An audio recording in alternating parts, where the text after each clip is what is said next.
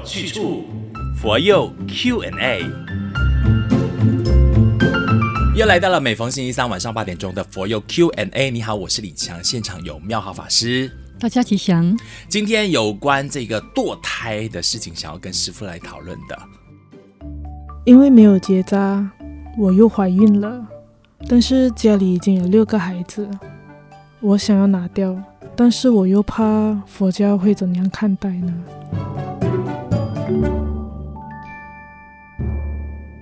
佛教对堕胎这件事情有什么看法？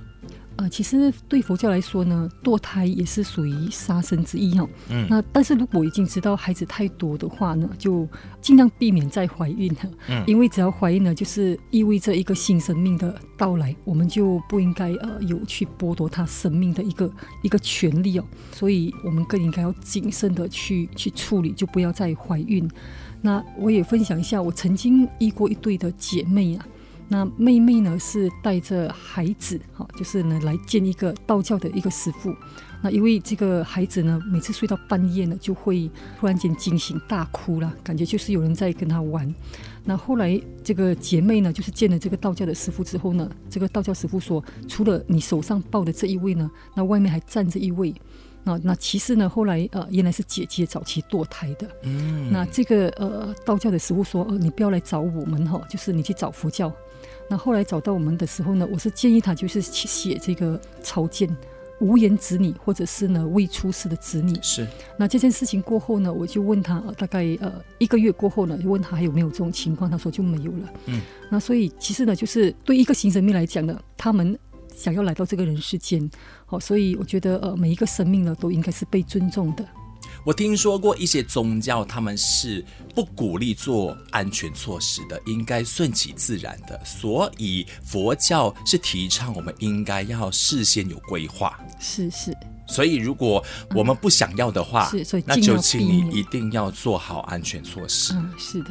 嗯，那如果是不得已的情况下怀孕呢？比如说就不幸的被侵犯了，怀孕我去堕胎，这个举动是可以的吗？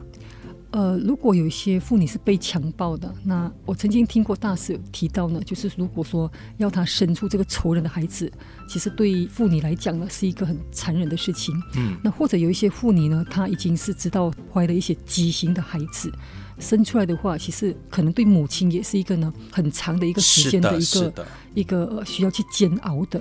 那堕不堕胎呢？其实呃，就是由母亲呢来决定哦。即使是有这个杀业，那呃，母亲也是呢，算是心甘情愿去去承担。至于呢，我觉得像知道有一些畸形的一种情况，我曾经在台湾呢有一对夫妻呢，其实他们。是好不容易有孩子，嗯哼，好，但是又发现到呢，这个孩子不是很健康。是基于他们的这个信仰，其实他们也很大胆呐，就是一直在求观世音菩萨，然后呢，勇敢的把他生出来。所以因为自己的虔诚哦，那原本呃，这个可能会有一些孩子的一个呢畸形的一个情况，但是竟然呢，就是出生的时候是一个健康的宝宝。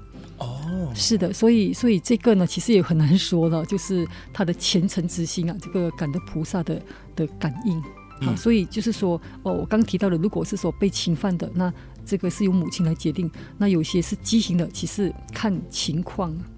如果真的是早知道是畸形，生下来也依然是畸形的话，那其实也是在我们佛教里边说的，是不是？